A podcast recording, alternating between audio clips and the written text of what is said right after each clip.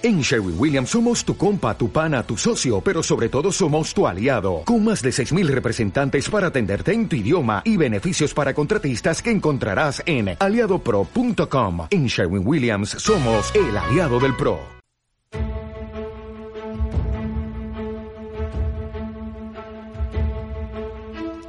Estás subiendo las escaleras que te conducen al divino desván. Prepárate para descubrir nuevos paradigmas, nuevos horizontes, otras realidades.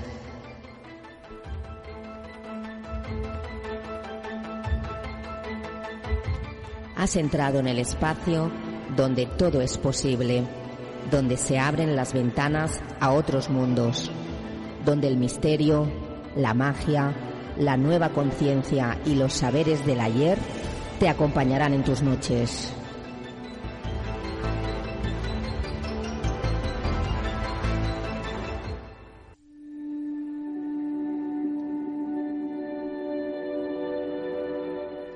Un programa escrito y presentado por Jordi Lozano.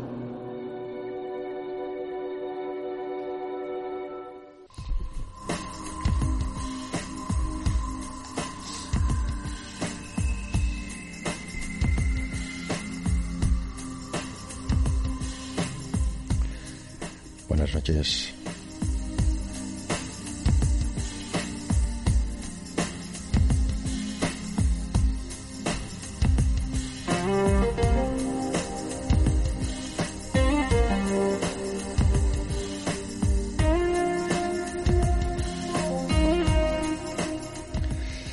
La medicina prehistórica, o también llamada pretécnica, según los historiadores, es la ejercida hasta el siglo V a.C., junto con prácticas terapéuticas aparecidas en rituales mágicos totalmente interrelacionadas entre sí, de manera que durante el acto curativo el sanador actuaba desde su doble condición de médico y de mago.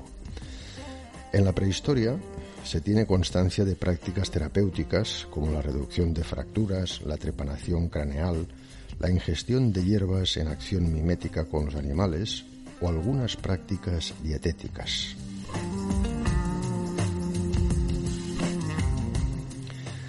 La aparición de enfermedades se interpretaba como un proceso azaroso, por ejemplo, algún trauma o herida provocada estando de caza, o como una transgresión a la ley moral, en donde se hace una interpretación mágica de la sintomatología que padece el individuo. En este sentido, la pérdida del alma o la posesión de espíritus son razones habituales por las cuales se cree que la persona enferma. En cuanto al uso de elementos curativos, la farmacología de la época tenía solamente un valor instrumental, como el de poder ponerse en contacto con una entidad superior, y se caracterizaba por una función instintiva empírica con el desarrollo de fórmulas primitivas a partir de plantas u otros elementos naturales.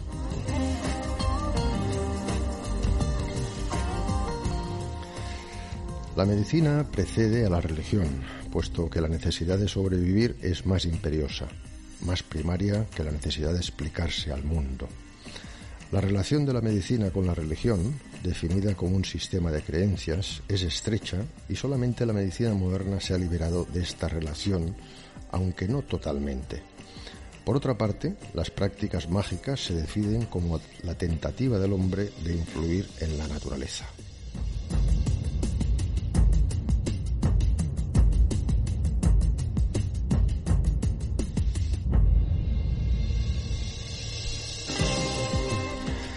El efecto psicosomático también jugaba un papel importante, pues este efecto no ha desaparecido con el advenimiento de la medicina científica. Por ejemplo, los niños de la región de Calabria llevan alrededor del cuello collares con dientes de animales para prevenir las complicaciones del crecimiento de los dientes. Se han encontrado collares similares en excavaciones del Paleolítico, suponiéndoseles un uso médico religioso.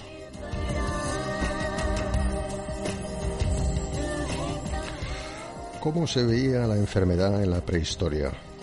De esto vamos a hablar en el programa de esta noche y anticiparos que las enfermedades son representadas en pinturas, tallas o cerámicas, Por ejemplo, los jorobados, la cojera, la ceguera, el enanismo, pintados o modelados hace más de 5.000 años.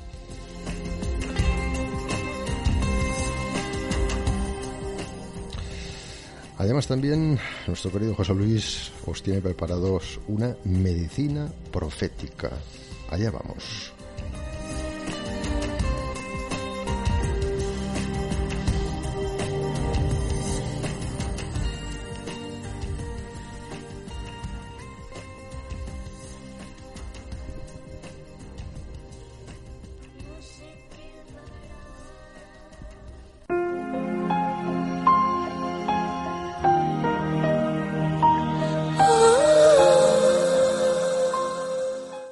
Estamos una noche más en el Divino, bien acompañado por Leticia y José Luis. ¿Qué tal?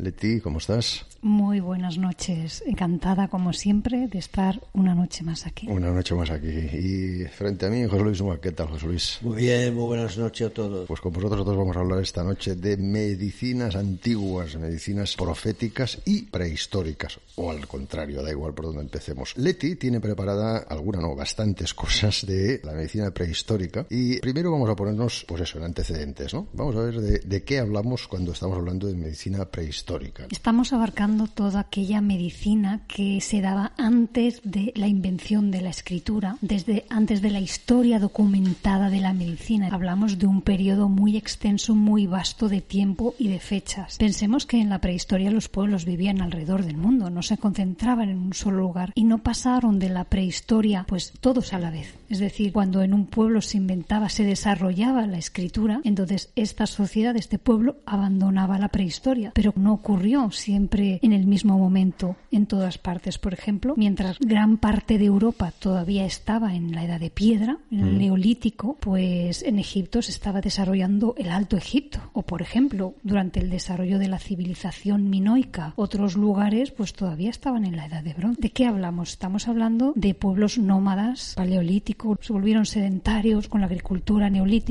eran principalmente cazadores, recolectores, vivían en pequeños grupos no tenían complicaciones políticas como hay ahora, tampoco había separación entre países, vivían un poquito más libres que nosotros. Y su tecnología era bastante simple, que te había lanzas, arcos, flechas, hachas, cuchillos, y con eso cazaban, también lo aplicaban a la medicina. Y entonces, ¿cómo se ha podido estudiar esta medicina prehistórica? Pues se ha basado en gran medida en los artefactos que se han encontrado, en los restos humanos, la antropología, y también se han estudiado estos pueblos que hoy llamamos pueblos indígenas que viven de una manera muy tradicional. Si bien no principalmente haciendo una comparación directa, estudiándolos también se ha podido llegar a conjeturas sobre qué podía estar pasando aquel entonces. Pues así es, ¿no? Ya esos hombres y esas mujeres antiguos, pues con los utensilios que tenían, hacían medicina. Vamos a hablar ahora, José Luis, si te parece contigo, de la distinción que hay entre la medicina profética, ya no prehistórica, y las otras. Sí, es necesario distinguir la medicina profética, aparece a partir de la construcción de las religiones monoteístas. Véase Moisés como intermediario entre Dios y su pueblo, véase Jesús dentro ya de la religión eh, cristiana y Mohammed dentro del islamismo. Y hay que distinguir porque esto es posterior a los grandes cultos politeístas. Por tanto, en los cultos politeístas no tenemos ningún intermediario. Nuestra relación es directa con los dioses y con las diosas. No necesitamos ningún intermediario ni recadero que lleve, ni tampoco esa la gran diferencia también dentro de estos dos aspectos, es que en los cultos politeístas no existe pecado. Por lo tanto, existe el bien, el mal, por supuesto, no se le valora, se valora muchísimo la verdad o la mentira. Tanto no existir el pecado libera muchísimo. Es decir, que el culto, eh, podríamos decir que los profetas de las culturas politeístas son las piedras, los templos, la naturaleza, los fenómenos eh, meteorológicos, etc. Todo eso es, la, digamos, el intermediario, la manifestación de esos dioses. Mientras que en lo otro, ya que es ya un aspecto como religioso, ya monoteísta, sí que intervienen los profetas. Y de ahí que existe una medicina profética a partir de estas religiones, a partir del judaísmo, evidentemente, después la eh, construcción del cristianismo e islamismo, de cual desarrollaremos, por supuesto, esas técnicas de medicina profética, que no está mal y no deja de ser interesante. Interesante es, como recuerdo, una vez estuvimos visitando un dolmen y tú me dijiste que era aquella la primera mesa de cirugía que había en la época. Sí, ciertamente, la mesa curativa y llena de energía y además que en la construcción del dolmen hay unos parámetros muy interesantes que tienen que ver con las direcciones cardinales y los amaneceres solsticio, lo cual genera un campo de vibraciones bastante poderosa respecto a lo que el cuerpo en sí, como átomos que también somos como la piedra, pues eh, recoge y en, ciertas posiciones y direcciones los druidas y druidesas sabían cómo situar al enfermo y operar encima de esas enormes tablas con la energía del cielo y de la tierra. Curativas, claro que sí. Pues hacemos una pequeñita pausa y volvemos rápidamente. Estás escuchando El Divino Desván. Puedes dejar tus notas de voz en el teléfono 635 286174. Toma nota y guarda el número en tus contactos de WhatsApp 635 286174. Ya sabes, es gratuito. Te esperamos.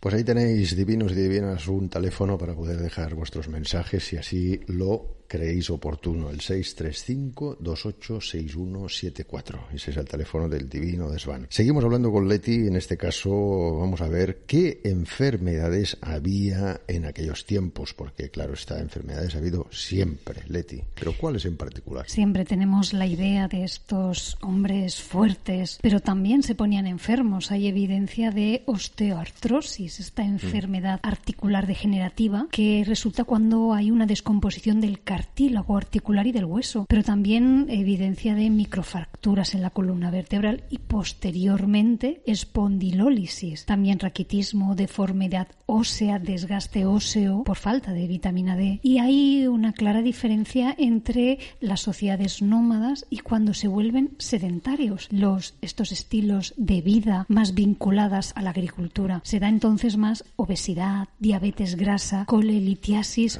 urolitiasis, la gota, déficit de proteínas, vitaminas, minerales. Fíjate, en aquel entonces yo creo empezó a degenerar el ser humano. Exactamente, empezó a degenerar. De ahí viene la palabra sedentario. Exactamente, y vemos que tuvo consecuencias para estos colectivos que cambiaron de vida. Sabemos también que la esperanza de vida era bastante baja, entre los 25 y los 40, y que los hombres vivían más que las mujeres. Se han encontrado mujeres con esqueletos de bebés prácticamente recién nacidos al lado de ellas, otras mujeres con con el esqueleto del bebé que se les había cruzado dentro y bueno, en la pelvis podemos decir que tal vez vivían menos por hipótesis, mm. vivían menos tal vez porque bueno, morían al dar a luz, pero claro, tampoco es una evidencia. A lo mejor es que se alimentaba mejor al hombre porque cazaba según los estándares que se dicen hoy en día, ¿no? Y la mujer al recibir una nutrición más pobre, pues tal vez tiene una salud más frágil. Todo esto son también mm. hipótesis que podían explicar esto. El otro día hablaba con un chico que ha hecho una tesis doctoral sobre la historia de la medicina oriental, de la medicina china en concreto, en la universidad, y me decía que, como sabéis, yo soy un apasionado también de este, de este campo, me decía que los chinos conocían la tuberculosis hace ya 7.000 años, que trataban la tuberculosis y otras enfermedades también. Por ejemplo, algunos cánceres ya se conocían también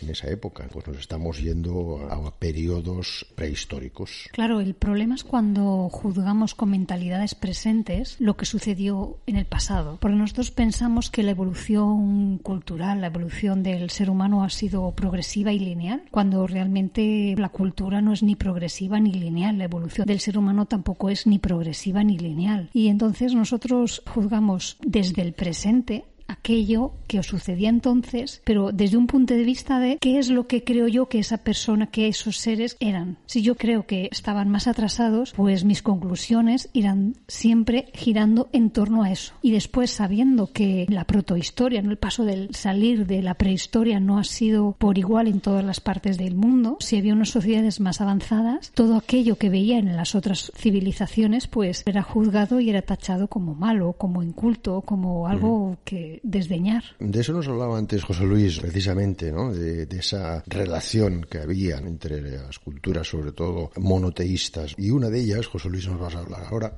de la profética, en este caso del Islam. El Islam.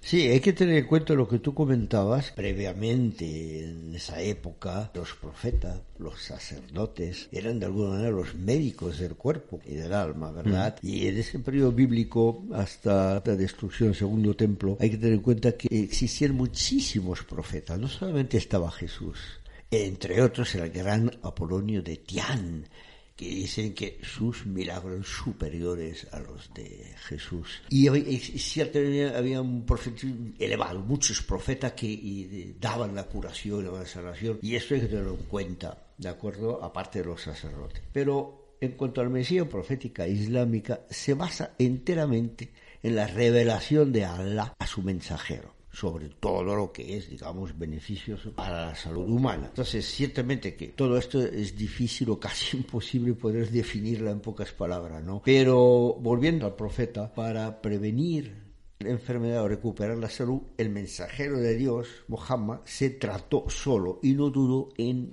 recomendar este método a sus familiares, creyendo y diciendo que la eficacia de este medicamento es reconocida por Dios. Entonces, si es reconocida por Dios, ya tenemos unos factores interesantes. Concretamente, la medicina profética islámica es capaz de tratar las diferentes dimensiones de nuestro cuerpo humano. Son tres para este nivel de profeticismo de salud. Es el cuerpo, la mente y el corazón. Y aquí yo recomendaría a quien le puede interesar la obra de, sobre la, auténtica mención profética del Ibn Qayyim, que consiste, él habla en esto, después de muchísimos datos y estudios, en los diferentes medios como esa medicina profética utiliza el tratamiento natural, mieles, eh, el aceite de niguela, después hablaremos de la niguela, es muy interesante, los tratamientos divinos, entramos ahí en invocaciones, oraciones y también la combinación de estos dos tratamientos para llegar a este nivel de curación. Por tanto, la, creencia en la curación es básica porque si no tenemos la creencia, como dice el, principio básico, que tu esperanza, es tu esperanza esté en Allah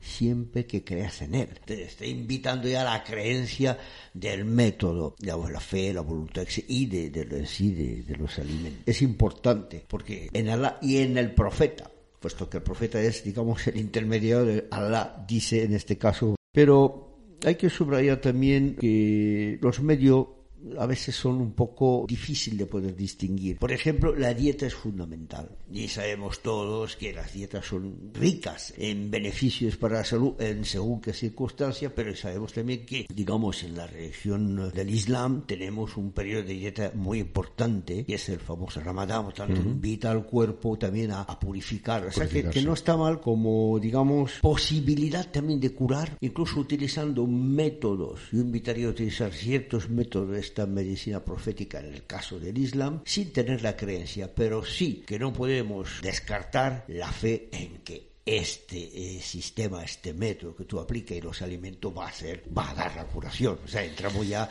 un poco en el terreno de, lo que es la medicina profética, porque eso es muy importante, porque la medicina profética es divina y formal, y eso es lo que se aplica mucho en ello, y que emana evidentemente como es de la revelación de Allah. Así que la.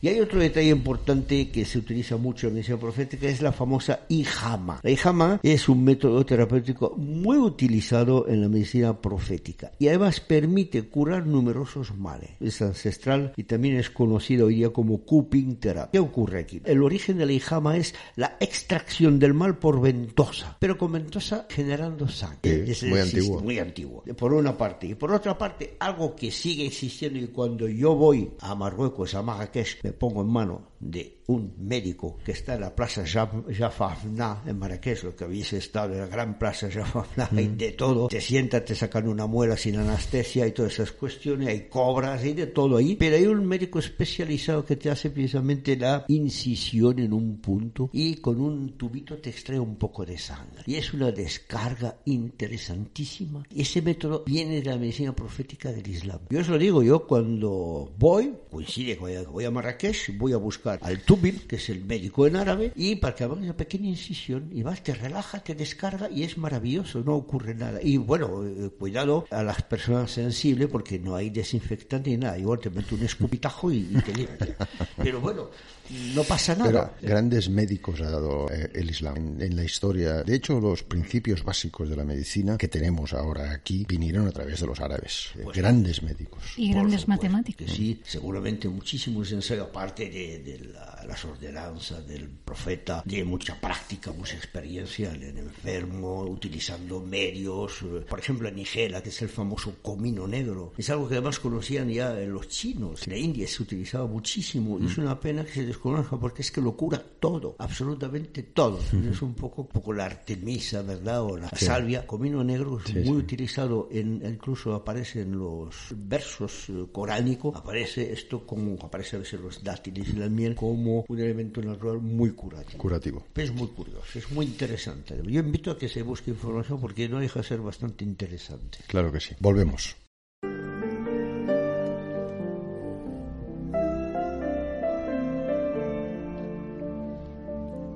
La magia nos envuelve en cada momento de nuestras vidas. En el divino desván te acompañamos a descubrirla.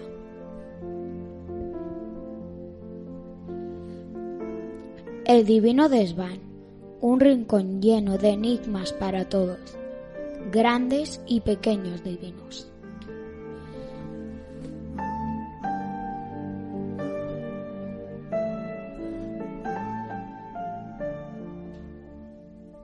Y aquí estamos de nuevo hablando de medicina profética y medicina prehistórica y dentro del arte prehistórico tenemos muchísimas pinturas, como he dicho yo en el principio, grabados, restos, leti de medicina, ¿no? De cómo ya curaban los hombres de antes. Exacto, y se ha buscado en el arte paleolítico, en el arte prehistórico, ¿qué nos puede decir esto de la medicina y de las enfermedades de entonces? Por ejemplo, eh, todos conocemos las manos en las paredes, estas impresiones en positivo, pero también en negativo que hay en muchas cuevas. Pues bien, en la cueva de Gargas se han encontrado signos de amputación de estas manos. A partir de ahí se han empezado a establecer hipótesis sobre qué ha podido ser, qué ha podido pasar. Unos pues hablan siempre de lo mismo, ¿no? Todo es ritual, todo lo que pasa entonces es ritual, es magia y cosas que no sabían. Hablan de esto, amputación ritual. Cuando un familiar muere, pues se amputa un dedo en ofrenda a este familiar que ha fallecido. Pero claro, esto se ha visto que se amputa cualquier falange, incluso el dedo pulgar, cuando sabemos que el dedo pulgar es imprescindible ¿no? para el ser humano. Entonces, esta hipótesis realmente pierde un poco de peso. Otra es la amputación médica, la amputación clínica. ¿Qué causas pueden haber llevado a esto? Por ejemplo, una infección, un traumatismo que lleve a una osteomielitis o, por ejemplo, gangrena. Gangrena también por una infección, por diabetes. Hoy en día a muchas personas le tienen que amputar los dedos del pie o parte del pie porque no se controlan la diabetes. Fijaos hasta qué punto es importantísimo llevar el control. También pueden ser, por ejemplo, amputaciones debido a que los miembros se han congelado. Otra hipótesis es la pseudoamputación, es decir, no estamos hablando de manos amputadas reales, sino que se establece a modo de simbolismo una supuesta amputación intentando establecer un tipo de lenguaje, un tipo de comunicación, queriendo decir algo. ¿Qué quieren decir entonces? No lo sabemos sabemos porque bueno, el pensamiento no queda reflejado en los yacimientos, pero como esto hay muchos. Tenemos la estatuilla de la Venus, que unos dicen que si es una patología endocrina, otros dicen que puede reflejar el cuerpo de la mujer una vez que pasa la menopausia, otros hablan de una medicina para hablar de fertilidad, porque si es la diosa de la fertilidad para curar la fertilidad, para proporcionar más fertilidad. El arte nos dice mucho y da lugar a muchas interpretaciones y está abierto Y es súper interesante. Os invito a mirar y a investigar. Claro que sí, a los que os guste el arte, estoy seguro que podéis encontrar mucha información y muchas cosas de las cuales hoy estamos hablando, por ejemplo, de medicina, pero de muchas otras cosas. El arte siempre nos lleva a un conocimiento superior. Estamos aquí en breves segundos.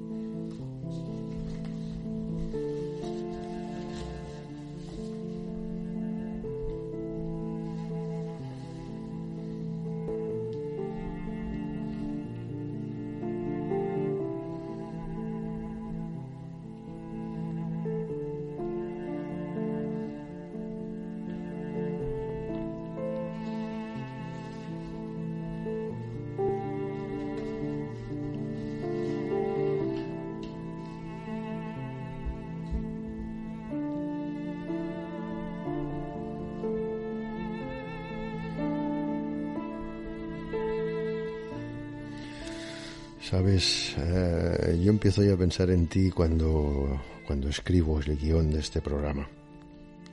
Y cuando me siento aquí delante del micrófono, pues es ya la culminación. La culminación de un estado mm, pletórico, de un estado, ¿cómo te diría? Mm, pues eso, de absoluta plenitud y de amor hacia todos los que nos escucháis. Porque este programa intenta, y creo que lo consigue, dar relajación, conocimiento y también amor a través de las ondas. Aquí estamos, pues, para que no te sientas solo ni sola. Está el divino y estamos nosotros contigo.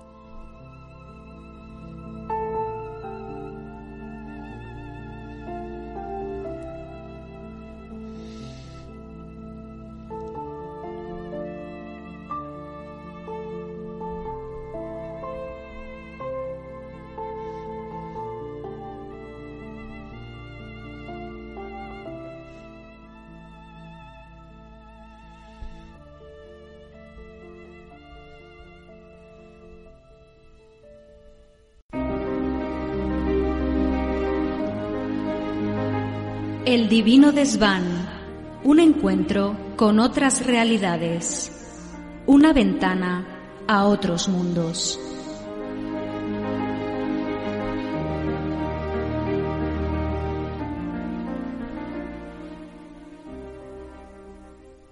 Aquí retomamos el divino, estamos hablando de medicinas antiguas, medicina prehistórica, medicina profética. Y el instinto de curar, Leti, yo creo que ya nos viene marcado en nuestro ADN. Desde que somos pequeñitos, cuando tenemos una herida, hacemos como los animales, vamos a lamer la herida ¿Verdad que sí? Exactamente. Y además algunos estudiosos plantean esto, el instinto de curar. Y este instinto es como una magia primitiva, porque el instinto de curarnos a nosotros mismos, pero también el de curar al otro nos lleva al cuidado. Y esto nos habla también, destaca el valor que tiene este cuidado. Fijémonos en mamíferos, incluso algunos vertebrados, ¿qué hacen? ¿Cómo se comportan? Los padres cuidan y crían a sus criaturas, ¿no? A sus crías, las alimentan, las protegen, hasta que ya pueden valerse por sí mismas. Es decir, que no es algo solo propio de los seres humanos debido a nuestra cultura e inteligencia. Es una praxis que se da en la naturaleza y nosotros también la tenemos porque formamos parte de la naturaleza, no por nada más. Nos organizamos en sociedades como la mayoría de los mamíferos y al final, ¿por qué lo hacemos? Por el cuidado. ¿Y el cuidado que nos lleva?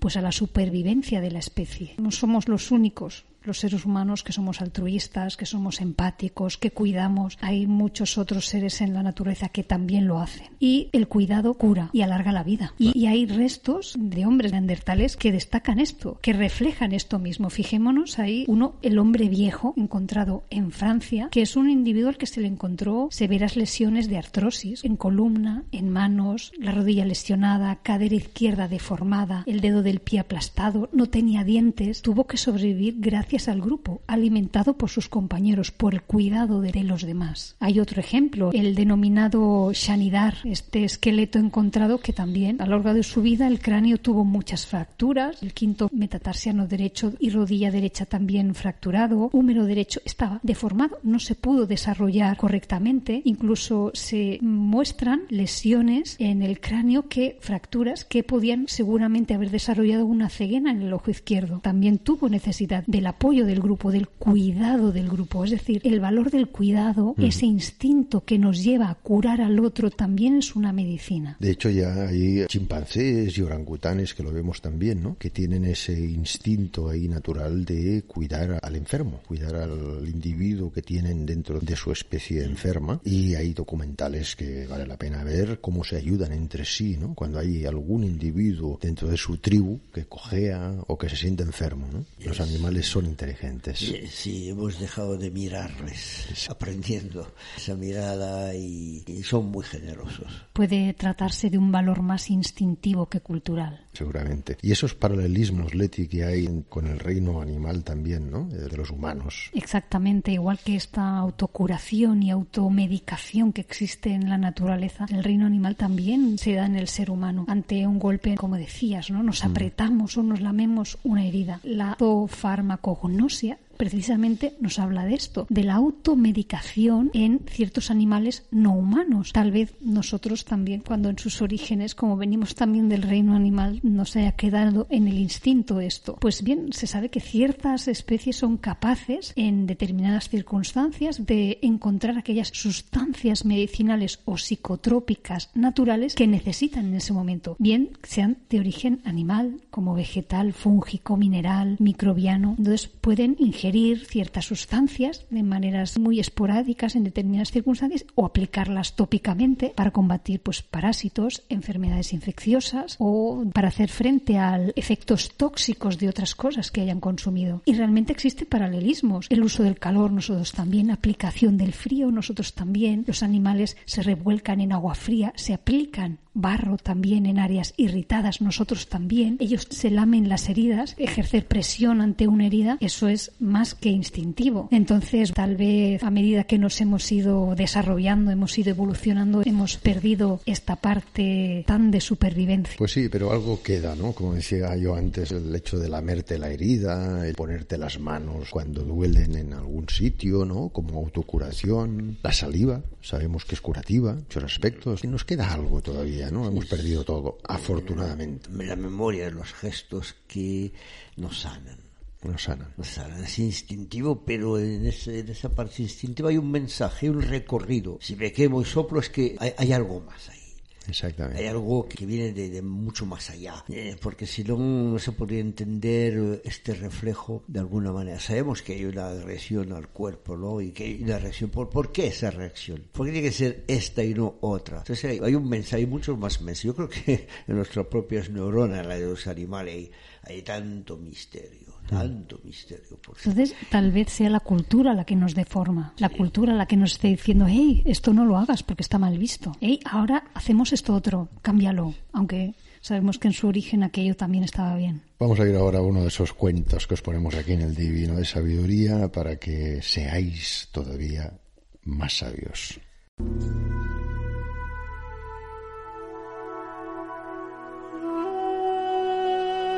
En el principio de los tiempos, los hombres se contaban mitos que eran verdaderos, porque su autor era el cosmos.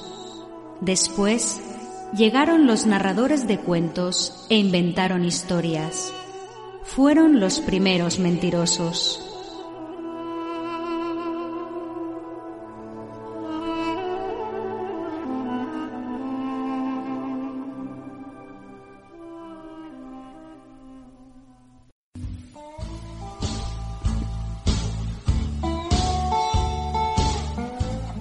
El círculo de los mentirosos. Mentiras que encierran grandes verdades del mundo entero. El círculo de los mentirosos. Cuentos filosóficos de los grandes sabios.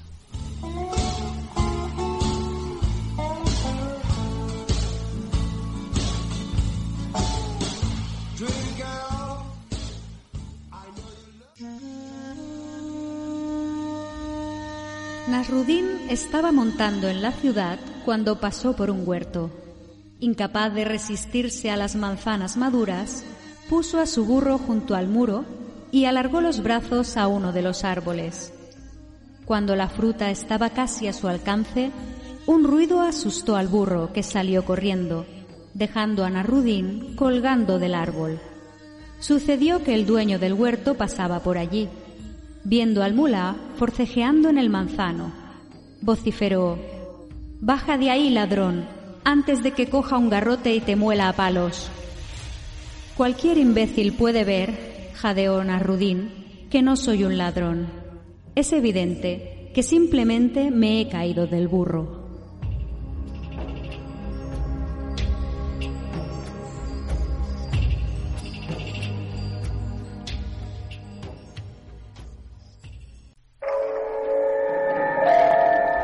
Si no lo ves, no significa que no exista.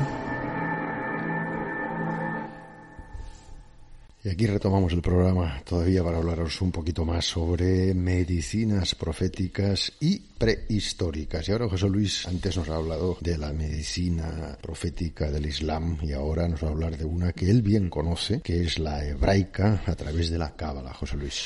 Sí, vamos a, voy a intentar uh, explicarlo, ¿eh? la cábala tiene esa enorme complejidad y me, voy a salir del corpus hebreo de la medicina profética de Moisés, ¿sí? que ciertamente él aporta también muchos datos respecto a salmos, etcétera. Pero como los profetas, uh, y en eso es un cabalista muy rebelde, no son siempre los que nos marca la historia. Han habido muchísimos profetas. Aquí en España en 1240 nace el gran Abraham Abulafia. Abraham Ulafia es un cabalista español que se revela. Él vive en Tudela, viaja en Tierra Santa, se instala en Italia, donde desde Italia viene a Barcelona y el rey de Barcelona lo expulsa porque precisamente él cuestiona la religión hebraica con la llave, la enorme llave de la Cábala. Y en 1280 se va a Roma porque además es tan atrevido que va a intentar convertir al judaísmo al Papa Nicolás II. III. El Papa ordena encerrarle en cuanto llega a la ciudad, pero nada más llegar a Abraham Abulafia, el Papa muere. Entonces encarcelan a Abraham Abulafia diciendo que, bueno, él había provocado el crimen, pero como si yo estaba viajando, etc. Bueno, total, lo tiene encarcelado. ¿Qué quiero decir con esto? Que Abraham Abulafia es, para mí, eh, es un maestro póstumo, evidentemente, a través de sus obras, pero él, eh, él mueve toda esta cuestión y invita a través de la técnica que creó dentro de la cábala. Hay que tener en cuenta que la cábala tiene diversas connotaciones orientales, extremos, la cábala mística, la práctica, la especulativa, la mágica, pero él se basa más en la exáctica, es decir, la que abre la puerta al lenguaje sagrado. Entonces, ¿qué dice? Abulafia crea un sistema cabalístico llamado el Tseruf, que significa combinaciones con la cábala exática. Y él dice que para el cabalista este tzeruf, y es muy interesante, representa el éxtasis, que es una apertura de la conciencia durante la cual encuentra al profeta adormitado. Y está diciendo y está rompiendo los esquemas, por eso es, fue tan odiado por los rabinos y todo, porque él dice el profeta eres. Y aquí es donde acaba eh, Abulafia marca una etapa en la cábala elevadísima, elevadísima y se pone en contra, no en contra de Dios, porque él dice a Dios que no es algo definido, digamos, finito ni infinito. Hay que cuestionar a Dios para poder encontrarle. Eso es muy atrevido por parte de la época. Eh, fue expulsado de todas partes, acabó en Malta, el pobre creó una escuela de cábala. Y total, durante esta unión él dice que el cabalista, cargado de su pasado, encuentra el profeta iluminado por el recuerdo de su futuro. Es decir, que es capaz de hacer una cábala hasta cuántica en este sentido. Entonces, ¿él qué hace? Pues él trabaja con las letras hebreas. Porque él dice, y, tiene toda razón, yo he trabajado el Tzeruf, eh, hemos trabajado en, clases de Kabbalah Tzeruf y eso es algo muy interesante porque son regías de cinco letras, en la cual hay que tener en cuenta que en, en hebreo no existen las vocales, solo existen consonantes. Para dar vida a una consonante hay que soplar el soplo. El soplo es la A, la E, la I, la U. Y entonces él mete en el seruf el soplo de las vocales junto con las consonantes. Y él da vida a esas consonantes utilizando lo que en Cábala se dice como Dios creó todo el universo y creó las partes de cada uno de nosotros. Entonces, él, por ejemplo, dice el ojo, que es fuente, digamos, que es una fuente de agua, para él el ojo es una auténtica fuente de agua. Y es conocido en hebreo como ayin, tal como la letra. Entonces, él dice que mientras tú estás trabajando para curar tu ojo, trabajando esta letra con la vocal correspondiente y empiezas a emanar este seruf, esta combinación de letra, utilizando la letra con las cinco, las cinco vocales y trabajando en una permutación constante de un trabajo de voz, sobre tu ojo, despiertas al profeta que te va a curar. Está volviendo precisamente a lo que si eres tú, si tú crees te vas a curar. Pero es que además él habla de utilizar durante este trabajo de meditación de en busca de tu profeta, en esa medicina profética para mí abulafiana totalmente, es utilizar ciertos inciensos para que además lo que es la nariz, que es el soplo de vida, conocido en hebreo como af, entre por el soplo de vida, de inhalación, el aroma, como puede ser, él ha utilizado mucho la corteza de granada, sí, la corteza mucho de granada. Entonces, hace este trabajo sobre cualquier elemento, los dientes, por eso es importante el sinaim, los dientes, tienen nombre en hebreo, pero tienen algo que ver con la vida, siempre. Los dientes, si dividimos eh, nuestra dentadura en cuatro, tenemos cuatro partes de ocho. Ocho por cuatro, treinta y dos. Treinta y dos vías tiene la, el árbol de la vida de la cámara y suma y sigue hay una cantidad de, no de coincidencia, de auténtica relación numérica que es la cámara es digna de sumergirse en ella y empezar a descubrir. Y el Abulafe para mí, eh, esto él descubre y saca este gran seruf cual te invito a que tú seas tu profeta, que te cures mediante todo este conocimiento que nos han dado otros profetas u otros. Y eso es lo más bonito que tiene en la cábala esto es que despierta tu profeta porque está ahí en ti dormitado. Podríamos seguir escuchando a Jesús Luis con la cábala horas y horas y aprenderíamos mucho. Pero vamos a pasar también a otro tema que son los tratamientos. Los tratamientos que había antiguos, Leti. Seguramente la gente empezaba a curarse también con hierbas, como hacen los animales, ¿no? Exacto, y ya sabemos que los materiales vegetales, las hierbas, los derivados de fuentes naturales han sido utilizados a lo largo de toda la historia para curar enfermedades. Esto lo sabemos y también se utilizaba en la prehistoria. ¿Cómo podemos saber qué especies había entonces? Pura especulación he teniendo en cuenta el clima que había entonces, las especies que se dan ahora más próximas al clima nos dan una aproximación teórica de que podía estar utilizándose. Sabemos hoy en día que los aborígenes australianos son capaces de identificar eh, más de 300 plantas comestibles y podemos suponer entonces por extensión que allí también eran grandes conocedores. Fijaos que estudios paleofarmacológicos afirman realmente que se utilizaban las plantas con fines medicinales. Por ejemplo, se han encontrado en la cueva de Sanidad hierbas eh, para estos fines. Se encontró también restos de nuez de areca en la cueva del espíritu y también entre las posesiones de un hombre momificado del norte de Europa pues se encontró el hongo polipore de abedul, que es un hongo que se utiliza como efecto laxante, provoca episodios cortos de diarrea y se vio que este hombre lo llevaba en sus enseres. ¿Cómo sabía que este hongo provocaba estos efectos? A lo mejor en determinados momentos lo necesitaba y lo utilizaba como medicina. ¿Y cómo aprendió estas técnicas? Por instinto, observó a los animales, a las aves, que utilizaba agua fría, hojas. Hace poco leí, Leti, en National Geographic que se había descubierto que la ruda ya la utilizaban en tiempos prehistóricos para abortar también las mujeres la ruda. Ya sabéis que es una planta también muy mágica, eh, muy, que se utiliza también pues eh, en tratamientos de magia, pero es una planta medicinal, es una planta que tiene unos efectos, pero a dosis altas pues puede provocar eso, ¿no? Y ya la utilizaban. Sí, eh, además que situémonos un poco en la época. Nosotros ahora, hoy en día, tenemos muchas distracciones. Que si tenemos libros, que si tenemos la tele, el móvil, tenemos muchas distracciones, pero en aquel entonces no. Estaban más centrados en lo que hacían y tenían unas vidas más sencillas. Observaban los animales en la naturaleza sus comportamientos, qué comían, qué no comían, y observaban también cómo les sentaban a ellos todas las hierbas y todas las plantas que comían. Pero no solo ellos, sino generación tras generación, porque estamos estamos hablando de un periodo de historia muy amplio. Muy amplio. Y por ejemplo, eh, la tierra y la arcilla también, Leti, ¿no? Que es una de las prácticas que los animales, ¿no? Los perros, eh, cuando sacan al campo bueno, pues se revolcan a veces en la, en la arcilla, en la tierra, ¿no? Se creía antes que era como un juego, pero es para sanarse también, porque la tierra, la tierra, la arcilla, sabemos que ya los romanos, los griegos la utilizaban en baños de arcilla, en baños también curativos con agua, ¿no? Y me hace gracia porque tengo una nieta, ya sabéis, de dos añitos, y hace poco cogía un poquito de arenita, como hacen todos los niños, y se la metía en la boca. Y claro, su madre la reñía, ¿no? Pero ese instinto, ese instinto de comer tierra, porque algo tendrá, algún mineral, algo habrá que necesitemos. Sí, y es probable que el uso de las arcillas y la tierra fuesen las primeras medicinas. Y cuando hablamos de comer tierra, claro, enseguida está la parte de la psiquiatría que habla de patologías, ¿no? Tenemos la geofagia, ¿no? Esa práctica de comer tierra, pillatiza, pero realmente los primeros humanos podían haber utilizado la tierra y podían haber utilizado arcillas de modo curativo. Esto también es un comportamiento en el mundo animal, en la naturaleza se da mucho no solo en los animales que viven en la naturaleza, sino en el ámbito doméstico. Mamíferos, aves, reptiles, mariposas, murciélagos, crustáceos y también los primates no humanos, ¿no? Que hablamos de estos animales que están más próximos a nosotros, nosotros también, nuestra parte primate está allí. ¿Y para qué podían haber utilizado esto? Pues animales enfermos lo utilizan y animales heridos también utilizan las arcillas. Igual que los utilizan los animales, podíamos haberlo utilizado nosotros.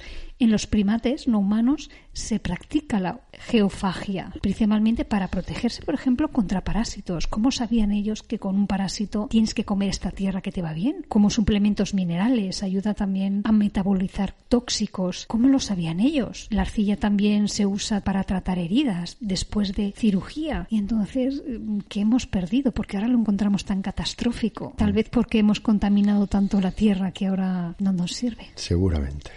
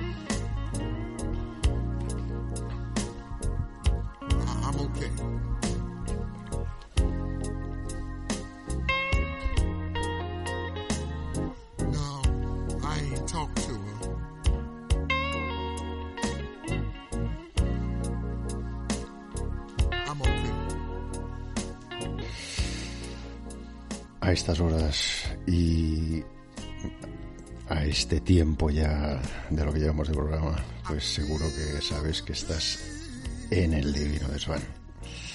Este es tu lugar, este es tu rincón, si así quieres que sea.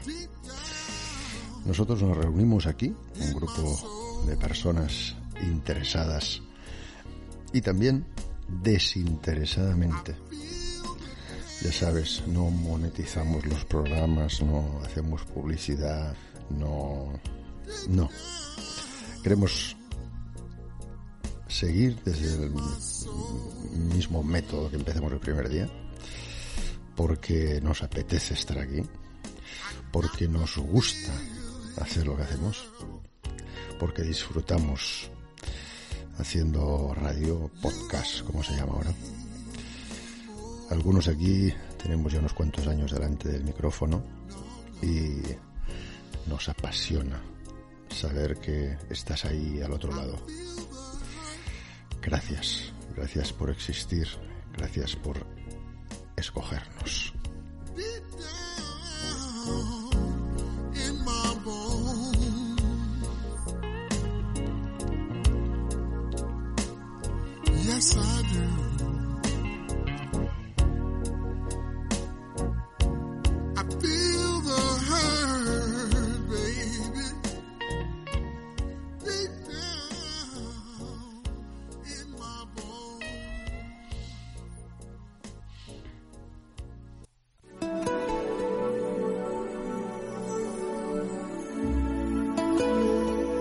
El Divino Desván, el podcast diferente, de Radio Libre, sin publicidad ni patrocinios, sin ataduras ni censuras, sin cortes ni interrupciones.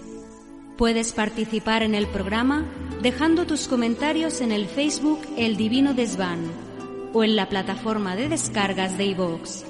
Escríbenos, los leemos todos.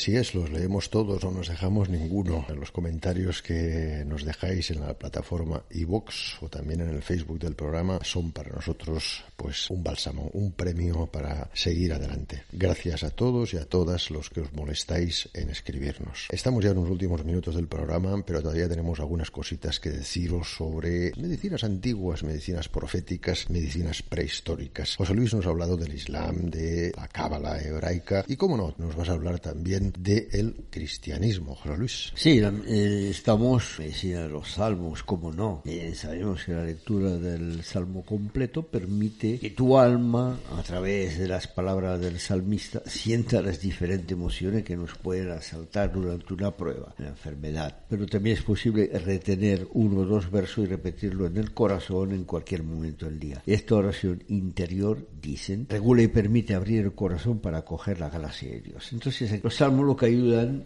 es a conectar de alguna manera con Dios. Pero es curioso que el cristianismo se pide compasión, porque el cristianismo crea primero el pecado. Entonces al crear el pecado ya te eres culpable de algo. Así que si te duele la cabeza es que algo mal has hecho. El pecado es fundamental. Sin pecado no habría podido subsistir el cristianismo. Entonces hay muchos salmos. Por ejemplo, uno de los salmos muy utilizados por la curación, el 39, dice lo siguiente. Me han asaltado desgracias se me escapa su número. Mis pecados me han abrumado, me quitan la vista. Más numeroso que los cabellos de mi cabeza me desanima. Dígnate, Señor, librarme, Señor, ven pronto a mi rescate. Es decir, que siempre hay una sumisión a ese Dios. Reconozco mi culpa, lo he hecho mal y ahora que estoy enfermo te pido que me ayudes. Porque claro, si nos vamos a buscar, si escarbamos un poco en toda esta historia del cristianismo, se crea, eh, lo dijimos en el último programa, Dios es tan bueno como malo, es capaz de crear una plaga para eliminar a todos esos seres que parecen ser que no son hijos de ese Dios, ¿verdad? Y todas esas cuestiones. Entonces, el cristianismo ha tergiversado, realmente pienso la lectura de esos salmos en un origen. Al tergiversar, pues lo, lo apropian para ello. Pero sí que es cierto que existe la medicina de los salmos, hay muchísimos salmos, el 60 el 59, el 12. Todo absolutamente en, la, el trabajo de los salmos en, el cristianismo tiene una función. Pero es cuestión de buscarlo, de buscarlo y atribuirle eh, la, la fe, porque sin la fe ni el salmo ni nada puede llegar a ninguna parte. La fe es el sistema de acción, es la fe. Y también a diferencia se pueden aplicar inciensos, después surge la corriente de la luz, es decir, de aplicar a estos salmos una vela. Al encender la vela iluminamos el trabajo de los salmos y pidiendo las disculpas a ese Dios y que sea compasivo y que me quite los males, que me quite las desgracias. La vela es fundamental porque es la luz que se crea como conexión. Diríamos que la vela, la llama de esa vela, la vela se llama, no es nada, es un poco ese profeta que está creando el salmista cristiano en dirección a Dios de alguna manera. Pero es una medicina profética que el que tiene su fe digna de respeto puede llegar muy lejos con ella, porque ahí está la fuerza, la fe, la creencia. Y las palabras ayudarán a, con esa vibración pero es curioso cómo de diferentes temas Abulafia se revela, crea unos salmos, mientras que la otra parte es más, eh, digamos, sometida. Y para finalizar, Leti nos va a hablar ya de los hombres medicina, de los chamanes, ¿no, Leti? Exacto, chamanes, curanderos, brujos, magos, curanderos ritualistas, grandes personalidades. perdona, y en femenino, porque chamanas y médicas, eh, muchas más que de hombres. Así es, porque en diversos entierros se ha podido ver que la mujer realmente formaba un papel importante, diría que predominante en este campo de la curación, del cuidado, en este campo de medicina. Se ocupaban de la salud de la tribu, realizaban curas, cirugías, la trepanación, utilizaban hierbas, amuletos, desarrollaban los ritos, se ocupaban de las costumbres funerarias, permanecían siempre viviendo entre el mundo de los vivos y el mundo de los muertos. Por porque no diferenciaban ellos entre lo que ahora vemos signos y síntomas, justo te doy una pastilla y ya está, hasta ahí llega lo que tengo que hacer yo como médico para ellos. El trabajo de, de estas personas medicinas iban mucho más allá. Nosotros podemos ahora ver una sociedad apache en la que un chamán inicia una ceremonia sobre un paciente con además sus familiares, sus amigos, con el uso de fórmulas mágicas, oraciones, tambores. Nos podemos meter en ese mundo, en ese momento. Y la medicina es algo más que simplemente una pastilla. Es toda la energía que se genera alrededor. Porque este chamán, los chamanes, trabajaban siempre una medicina ritual. Pueden administrar por un lado, por ejemplo, cinchona, una fuente de quinina, para alguien que tenga similar a la malaria. Y además de esto, como complemento, además del tratamiento, también realizar una danza exorcismo para, nosotros decimos para ahuyentar los malos espíritus, pero seguro que el chamán tiene otras razones mucho más profundas. Y nosotros como hombres, entre comillas, modernos, vemos esto y vemos una contradicción, pero ¿qué está haciendo? Pero esto de ahuyentar, estas, nosotros lo llamamos ahuyentar a los malos espíritus, un exorcismo, pero ¿qué hace? No lo necesita si le da la pastilla, la medicina no necesita el otro, pero es que para estas sociedades eso es algo inseparable. La danza chamánica forma parte del acto médico porque por las personas que viven allí, para esa tribu, eso es algo inseparable y para ellos sí que es percibida como medicina esta danza. Puede ser sugestión colectiva, puede ser autosugestión. Tal vez si los médicos modernos practicasen más esta medicina ritual, no tendríamos tantas enfermedades de la psique. Y del alma, claro que sí. Y con esto vamos ya al cierre de esta noche.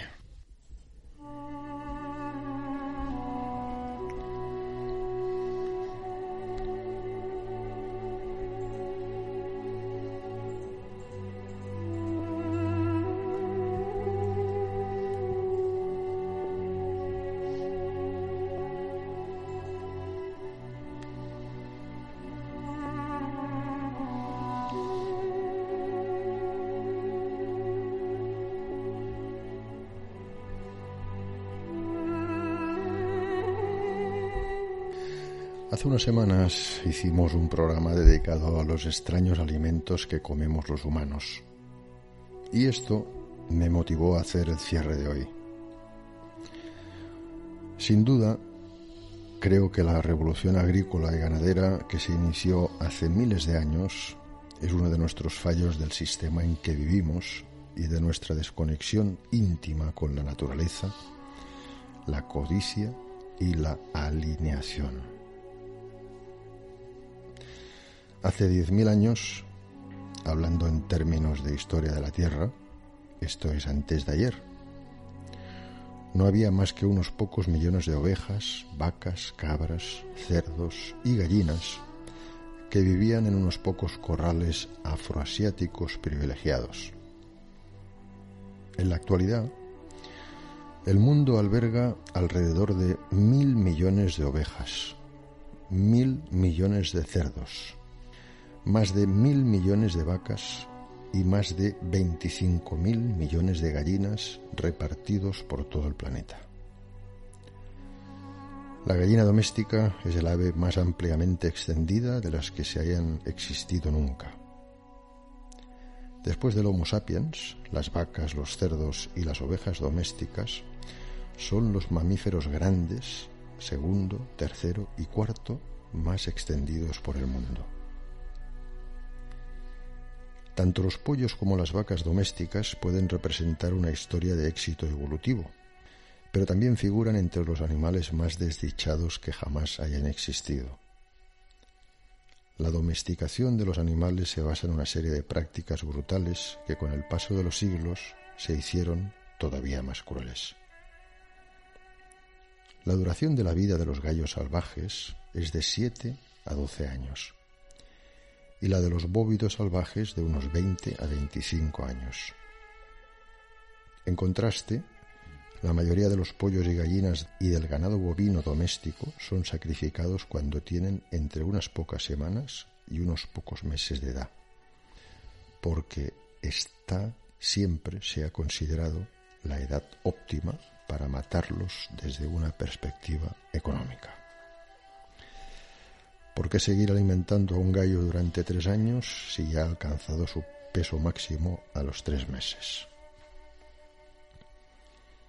A las gallinas ponedoras, las vacas lecheras y los animales de tiro se les permite a veces vivir muchos años, pero el precio es la subyugación a un modo de vivir completamente ajeno a sus instintos y deseos.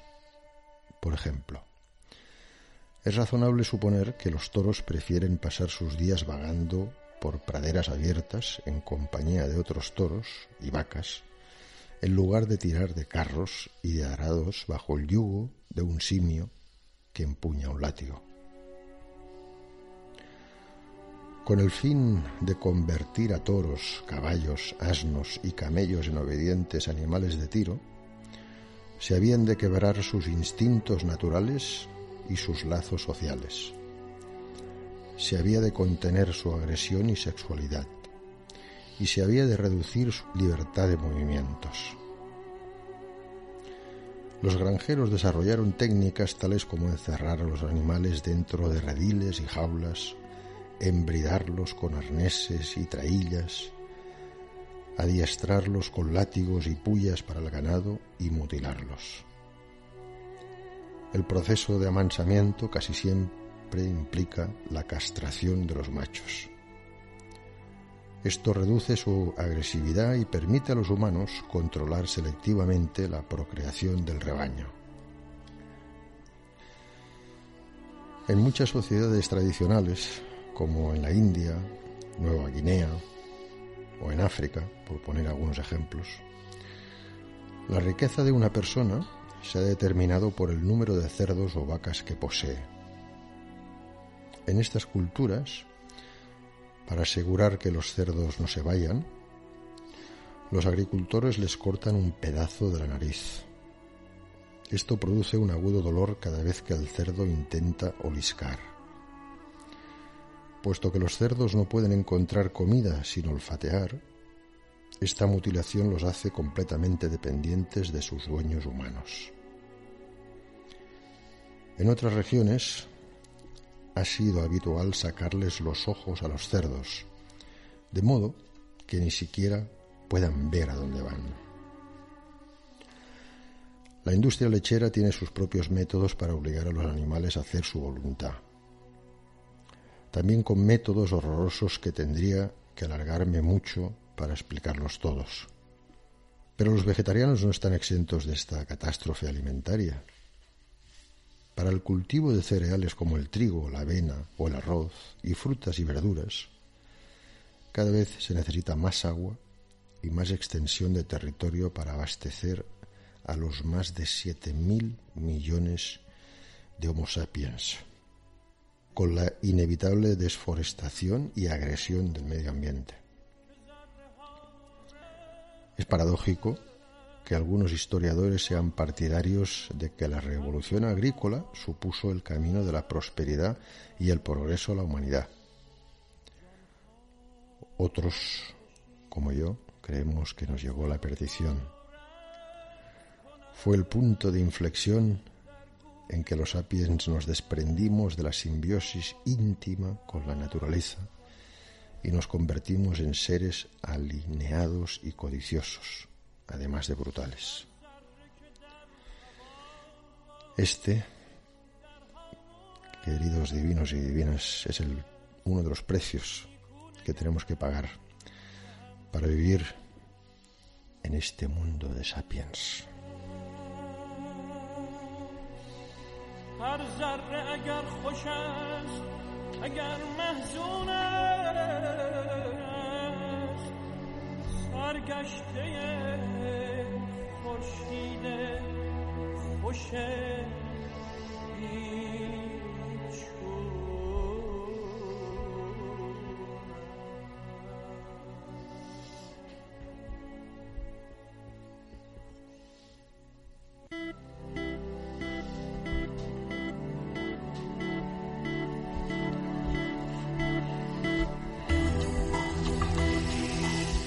Y aquí finalizamos el divino de esta noche. Como no, agradecer primero a los integrantes de la mesa, a Leticia, gracias por estar aquí una noche más. El placer es mío. Buenas noches a todos. Buenas noches. José Luis, encantado. Un gran placer estar en el Divino de Desván, como siempre. Un abrazo muy fuerte a todos. Gracias. Gracias, como no, también a Mónica Valls en la locución, a Gemma Muller en la narración, a Isaac Torrentallé en el control del sonido y en la edición de este programa. Quien os ha hablado, Jordi Lozano. Un abrazo y mucha luz.